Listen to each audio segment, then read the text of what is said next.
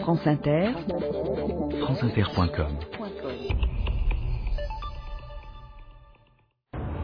Durant cette ouverte, je vous prie de faire, monsieur le chef du service d'ordre, entrer l'accusé dans le prétoire. Quel est votre nom? Votre âge? Maurice, 87 ans, Votre profession? Retraité. Bien, je vous prie de vous asseoir. «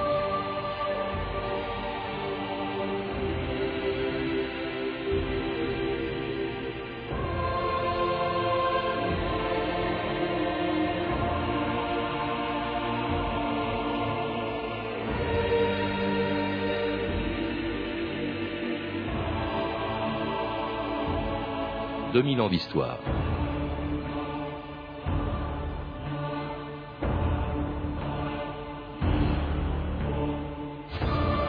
Bordeaux, 22 mars 1943. J'ai l'honneur de vous prier de bien vouloir faire procéder à l'arrestation immédiate des Juifs ci-après désignés. Vous voudrez bien assurer le transfert de ces Juifs au camp d'internement de Drancy avant mercredi 24 courant pour le préfet, le secrétaire général Maurice Papon. 54 ans après cette lettre, l'homme qui l'avait signée comparaissait devant la cour d'assises de Bordeaux. C'était le 8 octobre 1997, l'ouverture du premier, du seul et du dernier procès d'un haut fonctionnaire de Vichy accusé de complicité de crimes contre l'humanité. Mais jamais jusqu'à sa mort samedi dernier, Maurice Papon n'a reconnu sa culpabilité ni exprimé le moindre regret. Il n'avait fait, disait-il, qu'exécuter des ordres qui venaient de plus haut et respecter scrupuleusement le serment que, comme tous les hauts fonctionnaires, il avait prêté au maréchal Pétain en 1942.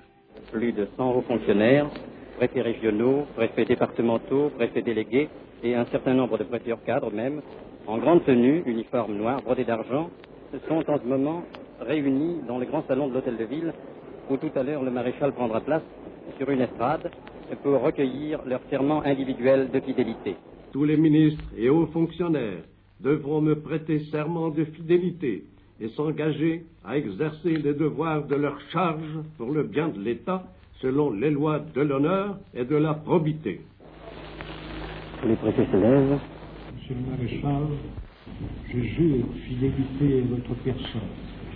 Je m'engage à remplir la charge pour le bien de l'État selon les lois de l'honneur et de la probité. Henri Rousseau, bonjour. Bonjour. Vous êtes directeur de recherche à l'Institut d'histoire du temps présent, spécialiste de l'histoire de Vichy, sur laquelle vous avez écrit beaucoup de livres, et vous connaissez bien sûr ce serment que, comme tous les hauts fonctionnaires, Maurice Papon avait prêté au maréchal Pétain en 1942, un serment qui en a conduit beaucoup jusqu'au crime, dont Maurice Papon, qui jusqu'à sa mort, jusqu'à samedi dernier, a toujours au fond nié sa responsabilité dans ce dont on l'accusait, et il semblait tout à fait convaincu. Hein. Pour lui, est-ce qu'il était vraiment, il se sentait vraiment innocent des crimes qu'on lui reprochait? Oui, je crois. Je crois, c'est très frappant dans dans tout ce qu'il a dit, déclaré depuis le moment où il a été inquiété, c'est-à-dire en fait depuis euh, 1981 jusqu'à son verdict et même jusqu'aux dernières péripéties, enfin, euh, à laquelle, euh, auxquelles on assiste aujourd'hui, c'est quelqu'un qui n'a absolument pas compris, c'est un homme de sa génération qui n'a absolument pas compris qu'on ait rouvert le dossier de Vichy et le dossier de la responsabilité ou des crimes de Vichy dans les années 70-80 sur d'autres bases que celles qui avaient été utilisées au moment de la libération, au moment de l'épuration. Et en ce sens, il est, très proche d'un personnage infiniment plus important que lui, qui est François Mitterrand, qui évidemment je, ne les compare pas tous les deux quant à leur destinée, mais qui lui aussi en 1994, nous sommes en, en plein, euh, comment dire, euh, peu avant le procès Papon, euh, va lui aussi montrer à quel point il ne comprend pas, il n'a pas compris ou il n'a pas voulu comprendre pourquoi, comment on a rouvert des dossiers qui avaient été clos d'abord par l'épuration, ensuite par des lois d'amnistie au début des années 50. La page en gros était tournée et une autre génération l'a rouverte sur d'autres bases et une, série de gens, en particulier ceux qui ont été euh, incriminés, ne l'ont pas compris. Parce qu'à ses yeux et aux yeux de beaucoup de gens, au fond, Papon n'a fait que qu'appliquer, faire son devoir de fonctionnaire exemplaire, pas tellement pour des raisons euh, politiques, au fond, euh, il n'était ni antisémite, en tout cas dans sa jeunesse, dans les années 30, ni même d'extrême droite. Avant la guerre, il était même membre du parti radical socialiste, Henri Rousseau. Oui, mais ça, c'est une des, grandes caractéristiques du, régime de Vichy. Le, régime de Vichy repose fondamentalement, c'est un État d'abord, c'est une dictature, euh, c'est même une dictature charismatique au sens qu'elle repose sur la personnalité de Pétain, et l'un des outils essentiels de ce régime, c'est l'administration, et donc la haute fonction publique. On vient d'entendre le serment que prêtait cette haute fonction publique à Pétain. Ce serment a un sens, ce n'est pas simplement de la décoration, ce n'est pas simplement du folklore. Euh, ce serment a un sens, euh, il signifie que les hauts fonctionnaires ne sont plus simplement au service de l'État, nous ne sommes plus dans la neutralité républicaine, dans, cette conception de l'État qui court depuis la Troisième République. Un serment personnel. Voilà, nous sommes devant un serment personnel qui fait que les fonctionnaires doivent personnellement servir la politique du gouvernement et non pas simplement et du régime et non pas simplement la politique de l'État. La nuance évidemment est fondamentale. Euh, donc, euh, ça nous amène déjà à évoquer un problème dont on va sans doute parler. Lorsqu'il dit je n'ai fait que mon devoir, la plupart des fonctionnaires de Vichy, alors maintenant la question est de savoir s'ils avaient la possibilité de faire autrement ou pas, ce qui est un autre problème, mais la plupart des fonctionnaires de Vichy, ou qui ont accepté de servir ce régime, surtout à des postes de, ce, calibre, savaient pertinemment qu'ils s'engageaient euh, à servir un régime. Voilà. Et ça, je pense que c'est très important. On n'est pas simplement dans une sorte de continuité de l'État qui ferait qu'au fond, servir la troisième Vichy et la quatrième, ou l'après-guerre, serait quelque chose qui serait euh, euh, normal. Ils savent très bien, en gros, ce qu'ils font. Et, un régime qui, dès 1940, commence à pratiquer, sans même que les Allemands le lui demandent d'ailleurs, une politique antisémite qui se consiste simplement, si on peut dire, à mettre les Juifs à l'écart de, la, société française. Euh, et puis, en juin 1942, après avoir été à Vichy, dans la ville de Vichy, eh bien, Papon rejoint Bordeaux, où il est nommé, avec le rang de, sous-préfet, secrétaire général de la préfecture, c'est-à-dire en fait le numéro 2 de, de, la préfecture régionale, derrière Maurice Sabatier, et avec une fonction quand même très particulière, chargée des questions juives, Henri Rousseau. Oui, alors il faudrait expliquer un petit peu quand même rapidement le, contexte euh, administratif sans entrer dans des détails techniques. Vichy a innové quand même en matière administrative. Il a innové. D'abord, il a créé des préfectures régionales qu'on va recréer après la guerre pour, de toute autre raison. Il a concentré entre les mains de ses préfets régionaux qui chapeautent euh, les préfectures, donc en l'occurrence là, ces trois départements. Il leur a conféré une mission euh, très importante. Ils sont les représentants exclusifs ou quasiment exclusifs de l'État sur le territoire dont ils ont la charge et ils ont deux missions fondamentales. Deux missions fondamentales qui sont d'ailleurs deux gros problèmes de l'époque, il n'y a, pas de hasard. Le premier, c'est la question du ravitaillement, et, le deuxième, c'est les questions liées à la police. Et dans les questions liées, évidemment, au maintien de l'ordre à la police, etc., étaient également incluses les questions juives. Maurice Papon, secrétaire général de la préfecture, pour être très précis, en fait, il est le numéro 3 de la hiérarchie, parce qu'il y a un préfet euh, entre Maurice Sabatier et lui. Il a eu une délégation de signature, c'est-à-dire qu'il a un pouvoir qui lui a été délégué par l'autorité supérieure, et de ce fait, il a eu à assumer toute une série de tâches au milieu desquelles se trouve la question de la gestion de tous les problèmes concernant les Juifs. Et cela à Bordeaux, où il arrive donc en 1942, et au moment précis, euh, ça coïncide exactement avec l'arrivée à Paris d'un des plus hauts responsables du régime nazi, chargé de préparer les rafles de Juifs en France. Arrivée de M. Heydrich, général des SS, chef de la sûreté, représentant du Reich à Prague, chargé par le chef des SS et de la police allemande, M. Himmler, d'installer dans ses fonctions M. Oberg, général de division des SS et de la police en territoires occupés. M. Heydrich a également pris contact avec M. Dartier de Pellepoix, qui vient d'être nommé commissaire général aux questions juives, ainsi qu'avec M. de Brinon. Le général a profité de son séjour à Paris pour recevoir M. Bousquet, alors cette visite de Heydrich à Paris n'est pas tout à fait fortuite, Henri Rousseau, c'est exactement le moment où en installant Auberg, en rencontrant Bousquet, les Allemands s'apprêtent à exiger effectivement des déportations de juifs. Oui, c'est Bousquet qui était euh, chef de la police de Vichy, hein, il faut le rappeler. Oui, il était le secrétaire général à la police nationale. Oui, c'est un moment évidemment fondamental. Si, on veut encore une fois remettre un peu ça dans un contexte, très brièvement, dans la politique de Vichy euh, contre les Juifs, il y a eu deux moments essentiels qui, qui s'enchaînent. Il y a un premier moment, vous l'avez rappelé, qui est une politique antisémite en partie autochtone, c'est-à-dire voulue par le régime pour des raisons idéologiques. C'est l'exclusion sociale et politique des Juifs de la société française. Mais il y a un deuxième moment qui est, très important, c'est celui auquel fait référence la visite d'Heydrich, où les Allemands décident, les nazis décident de lancer euh, en, Europe occidentale et en particulier en France la solution finale, c'est-à-dire la déportation systématique des femmes, des enfants, des vieillards, euh, de, des territoires qu'ils occupent. Et la visite d'Heydrich, et notamment la visite qu'Heydrich rend à Bousquet, marque aussi un point fondamental qui n'a pas commencé en 1942, qui a commencé dès 1940, une politique de coopération voulue, volontaire du régime de Vichy, non pas simplement par proximité idéologique avec les nazis, mais surtout, et c'est beaucoup plus important, parce que la collaboration de Vichy a été une stratégie constante qu'il a menée pendant quatre ans. Et c'est ainsi que c'est la police de Bousquet qui va procéder à la rafle du Veldiv quelques semaines plus tard, en juillet 1942, et que commencent aussi partout ailleurs en France des déportations et notamment à Bordeaux, dont il faut rappeler que euh, la ville était en territoire occupé, et à Bordeaux, eh bien, c'est Papon qui va signer effectivement les demandes de euh, déportation euh, de Juifs de Bordeaux jusqu'à Drancy. De là, il ne veut pas savoir où, ils vont, hein, mais c'était évidemment la destination, c'était Auschwitz. comment ça se, passait? Qui lui donnait ces ordres? Est-ce que c'était les Allemands? Est-ce que c'était les Français, Henri Rousseau? L'ordre, enfin l'ordre, si on peut dire, l'impulsion meurtrière, pour le dire ainsi, l'impulsion principale vient évidemment des nazis. Euh, même au plus haut niveau, au niveau, au niveau de Paris ou même au niveau de Berlin, on exige un certain nombre de contingents. Le régime de Vichy va négocier ces contingents.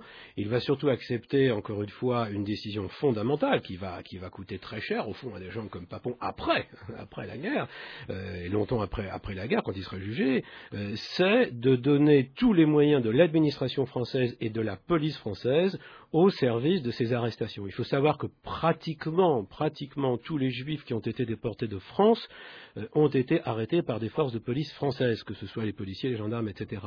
Et donc le rôle de Maurice Papon, il est, il est, il est comme le rôle de la, préfecture en général, euh, il, est, il, est, multiple. Il y a la question des fichages, il y a la question euh, de, la, mise, la mise en fiche des juifs, il y a la question des contrôles, il y a la question des arrestations, il y a la question de la gestion du camp de Mérignac, qui est un des camps dont, dont, vont partir les juifs de Bordeaux vers, vers Drancy.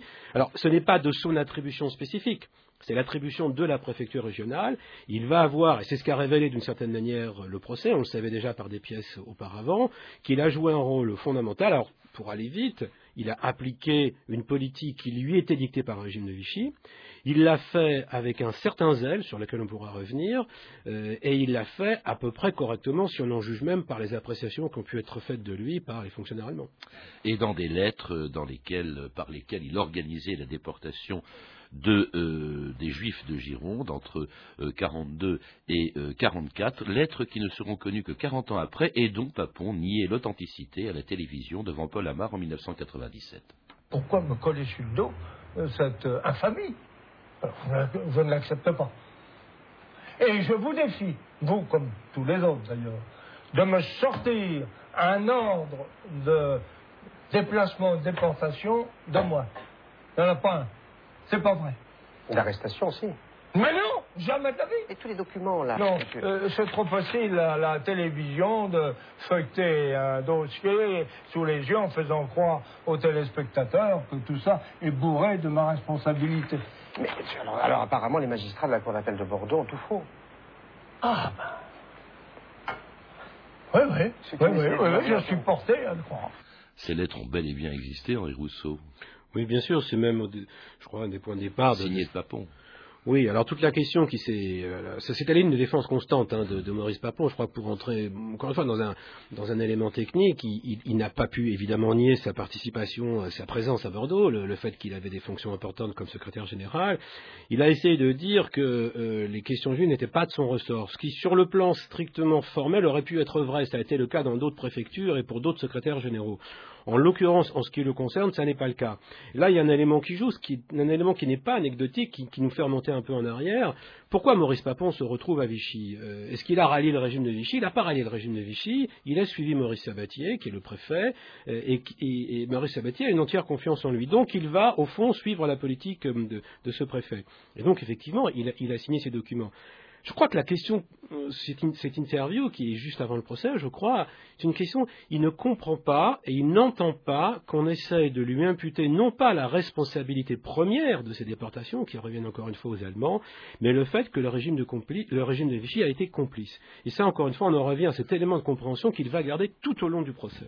Et tout ça aboutit quand même, son travail a abouti à l'envoi de 1600 juifs, donc par 12 convois de Bordeaux à Drancy, d'où ils partiront euh, pour Auschwitz, y compris d'ailleurs des, enfants. Et alors, euh, ça a duré jusqu'en 44. Comme ça, 44 années de la libération de Bordeaux.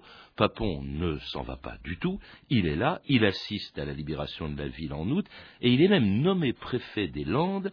Et c'est avec ce titre que quand De Gaulle passe à Bordeaux en septembre 44, eh bien, Papon est au balcon à côté du général de Gaulle. Comment expliquer euh, pourquoi est-ce que Papon a échappé à l'épuration, Henri Rousseau? Oui, alors il faut d'abord là préciser qu'il y a un effet d'optique, un effet d'optique rétrospectif. C'est-à-dire dans la mesure où Papon est devenu pour nous un des symboles de la collaboration de Vichy, et en particulier de, la participation de Vichy à l'extermination des Juifs, rétrospectivement, ce qui lui arrive à la libération apparaît complètement aberrant. Euh, si l'on se replace dans le contexte de l'époque, ça n'est pas tout à fait anormal ni inhabituel, plus exactement. Je ne porte pas de, jugement de valeur. Je pense que, ce que Papon est passé au filtre de l'épuration, euh, d'abord parce que cette question-là, la question de l'antisémitisme, de la participation aux déportations n'est pas entré en ligne de compte. Ce n'est pas la chose qu'on regardait euh, principalement. Ce qui, a, a, joué au moment de l'épuration, que ce soit l'épuration pénale, c'est-à-dire les, procès, les gens qu'on envoyait euh, parfois à la mort, il y en avait quand même beaucoup, euh, ou les procès sur le plan professionnel, c'était la question de savoir si les fonctionnaires avaient fidèlement servi le régime de Vichy et avaient en gros accompli des actes de trahison. En ce qui concerne Papon, ce n'est pas un élément qui apparaît de manière euh, importante, euh, donc il va passer un peu au fil de l'épuration. Il y a un autre élément qui explique le fait que beaucoup de fonctionnaires sont passés au travers de l'épuration à ce moment-là. Nous sommes dans une époque de transition, on dirait aujourd'hui de transition démocratique. Et puis il fait croire aussi qu'il a appartenu à un réseau de résistance, le réseau euh, Jade Amicole, et il est soutenu d'ailleurs par des gens aussi indiscutables que les commissaires de la République que De Gaulle nomme dans la région euh, en, Gironde et qui seront des résistants, euh, Gaston Cusin, Jacques Soustel ou, Maurice Bourges-Monory. Bref, il échappe à l'épuration, ce qui va permettre à Papon de poursuivre brillamment sa carrière jusqu'au sommet du corps préfectoral, préfet de Corse, préfet de Constantine en Algérie, puis préfet de police de Paris, où il est resté neuf ans jusqu'à son départ le 12 janvier 1967. Au moment de vous quitter, je veux plus que jamais vous dire ma fierté d'avoir été votre chef. J'ai vécu vos succès qui ont sauvegardé la légalité au siège de la République. Ce faisant, vous avez participé à l'histoire comme aux jours anciens de la libération. Ma gratitude monte vers vous, qui m'avez permis, dans les pires circonstances, de répondre de vous. Merci.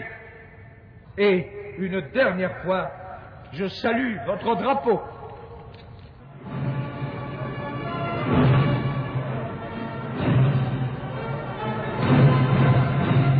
C'était Maurice Papon faisant ses adieux aux policiers parisiens en 67, évoquant sans pudeur la libération et surtout les pires moments euh, qu'il a passés à la préfecture de Paris. Alors là, c'est un autre événement bien connu de l'action de Papon à la tête de cette préfecture euh, et tristement célèbre. C'est le 17 octobre 61. C'est à l'époque où il était préfet de police qu'il y a eu cette ratonnade dans Paris qui a fait des dizaines de, morts euh, à l'occasion d'une manifestation du, du FLN. Il y aura également le métro Charonne. Ça aussi, c'est un aspect plutôt sombre de la carrière de cet homme. Oui, alors il faut le remplacer, pardonnez-moi, cette, cette répétition dans un contexte, c'est le baba de l'historien, mais euh, d'abord quand même, ce qui concerne Papon lui-même, indépendamment du contexte, un homme d'ordre, hein, euh, Papon, c'est un homme d'ordre, non pas au sens politique du terme, mais c'est un grand technicien du maintien de l'ordre, c'est un grand technicien de la gestion de population, euh, de, on, l'a bien vu, il a, il a une expérience sous l'occupation, il a une expérience dans, dans, les colonies, en, en, Afrique du Nord, en Algérie, etc., et il arrive à un poste extrêmement sensible, d'autant qu'on est en pleine guerre d'Algérie, donc préfet de police de, Paris. Et là, je crois, il faut faire aussi attention de ne pas se focaliser sur cet événement qui a ressurgi dans nos mémoires il y a, une vingtaine d'années, qui est la question du 17 octobre. Il va avoir à faire, et il va le gérer d'une certaine manière, euh, tout ce qui est la question du maintien de l'ordre pendant la guerre d'Algérie. Sur la question du 17 octobre, du 17 octobre, si on laisse de côté bon, les polémiques sur le nombre de morts, on n'en est pas certain, plusieurs dizaines, certains ont dit plusieurs centaines, on n'en est pas sûr. Ce qui est, je crois, admis désormais par, tout le monde, c'est que c'est une manifestation d'abord qui s'inscrivait dans un contexte particulier, appelé par le FLN, dans le cadre de la guerre qu'elle menait quand même contre, contre la France, euh, et qu'elle euh, s'inscrit dans un contexte de violence euh, contre les policiers. En retour, la police française s'est montrée extrêmement réactive et extrêmement violente dans les, mois qui précèdent le 17 octobre. Et ce jour-là, euh, je crois qu'on a atteint, c'est vrai, dans, les témoignages qui ont été recueillis, un degré de violence dans l'attitude de la police en système démocratique, en régime démocratique, hein, qui n'avait jamais été atteint jusque-là et qui est resté évidemment dans les mémoires, d'autant qu'il est venu se, comment dire, se cristalliser autour des souvenirs de Papon à Vichy. Alors il quitte la préfecture en 67, je l'ai dit, et puis là il continue euh, une carrière étonnante. Il prend la direction de Sud-Aviation, l'actuelle aérospatiale, devient député en, en, 1968, puis nommé ministre du budget de Valéry Giscard d'Estaing. Jusqu'en 1980. Euh, c'est assez extraordinaire quand même. On a l'impression, on se demande comment Raymond Barre, qui était Premier ministre, ou Valéry Giscard ignorait euh, le, passé de Papon. En tout cas, euh, personne, plus personne n'en parlait jusqu'en 80, justement, à la suite de révélations du canard enchaîné. Eh bien, plusieurs membres des familles qu'il avait fait déporter portaient plainte contre lui. France Inter, Alain Bédoué, le 9 décembre 1980.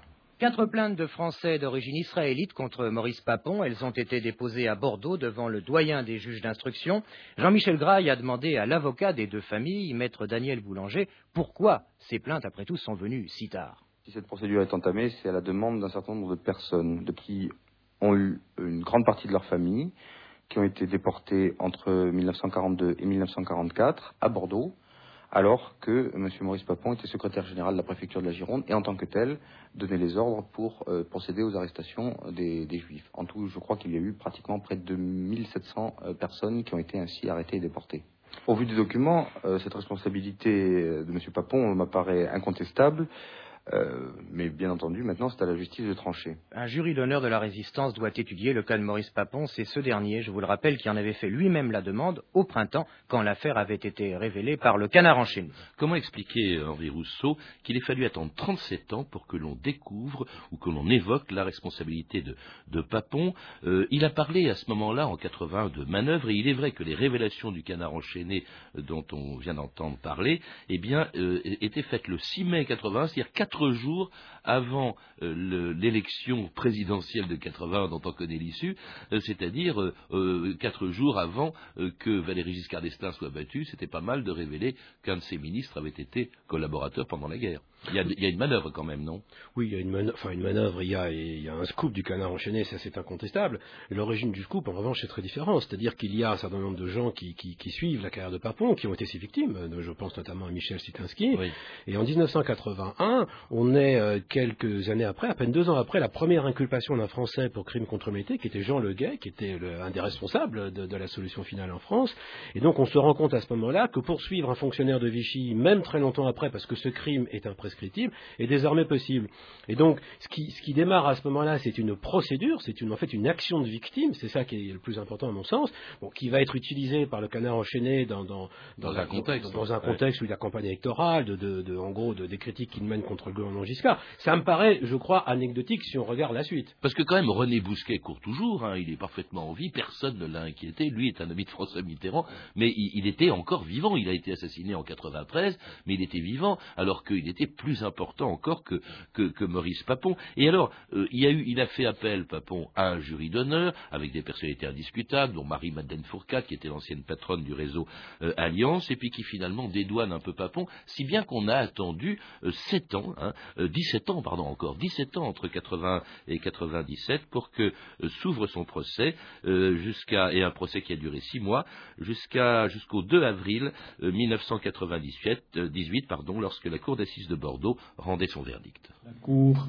et le jury réunis, après en avoir délibéré, dans les conditions prévues par l'article 362 du Code de procédure pénale, et voté à la majorité absolue requise par ce texte, la Cour condamne Maurice Papon à la peine de dix années de réclusion criminelle et par décision spéciale votée à la même majorité prononce à son encontre la peine d'interdiction des droits civiques, civils et de famille, telle que prévue à l'article 131-26 du Code pénal pour une durée de dix ans.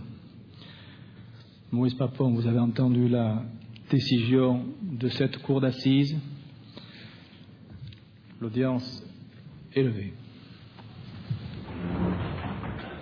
Et c'était le verdict de la Cour d'assises de Bordeaux annoncé le 2 avril 98 par son président Jean-Louis Castagnède, qui est mort, c'est une coïncidence incroyable, qui est mort samedi dernier, quelques heures après euh, Maurice Papon. Est-ce que ce procès a servi à quelque chose, Henri Rousseau? C'est une grande question. D'abord, je crois qu'il faut rendre hommage au président Castagnette, qui a eu un des procès, à conduire un président des procès les plus difficiles de l'histoire. Six mois, l'un des plus longs, un des plus difficiles. Euh, depuis ce moment-là, en ce qui me concerne, comme historien, j'ai toujours été un peu, un peu réservé, pour ne pas dire critique, sur le sens qu'on voulait donner à ce procès, procès pour l'histoire, au procès pour la mémoire. Vous n'avez pas voulu y témoigner, hein, je sais Oui, j'ai refusé d'y témoigner. Euh, c'est une des particularités de ce procès, comme celui du procès Touvier, où on a appelé des, des historiens à la barre pour rendre compte du contexte, qui était la marque d'un procès quand même tout à fait inhabituel, puisqu'on jugeait près de 50 ans après les faits. Euh, et j'ai considéré que c'était de mon point de vue, pas la place d'un historien de figurer dans ce type de procès. Mais si on regarde le bilan avec un certain recul, euh, je pense que l'un des, éléments essentiels, c'est que ce procès a permis de se familiariser, euh, de familiariser les juristes, les avocats, les magistrats, euh, avec une application concrète de la notion de crime contre l'humanité, qui est restée, au fond, jusqu'au procès Barbie, ensuite au procès Touvier, une sorte un peu d'abstraction, en tous les cas, en France. Et je pense que c'est un précédent, parmi d'autres, qui va pouvoir être utilisé dans le futur.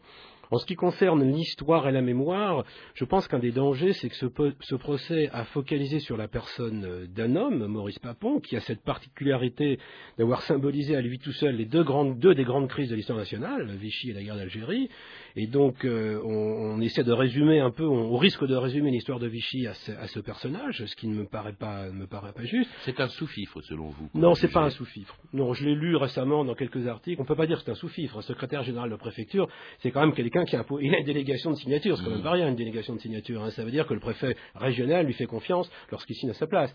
Non, c'est pas un sous-fifre, mais c'est pas Eichmann. Euh, c'est pas quelqu'un qui a été décisionnaire au niveau central, c'est quelqu'un qui a été un exécutant et disposant d'une marge de manœuvre importante.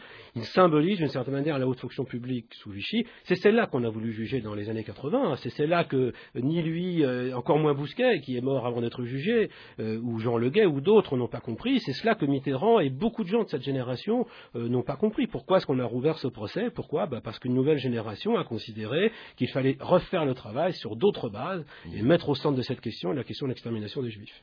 Et en parler de manière plus sereine, d'autant plus que c'est sans doute le dernier procès pour collaboration euh, auquel on, pourra assister. Il est mort euh, euh, des années plus tard, condamné à 10 ans de prison, il n'en fera que 3. sa mort, disait Arnaud Klarsfeld, qui était avocat aussi à l'époque, est anecdotique. Est-ce que vous pensez que c'est vrai, Henri Rousseau? Oui, je n'aurais pas employé le même terme, mais je pense que ce n'est pas ça l'important. C'est le dernier qui sera jugé pour des faits remontant à l'époque de l'occupation. En revanche, il n'est pas du tout sûr que ce soit la dernière procédure concernant des faits remontant à la période des années noires.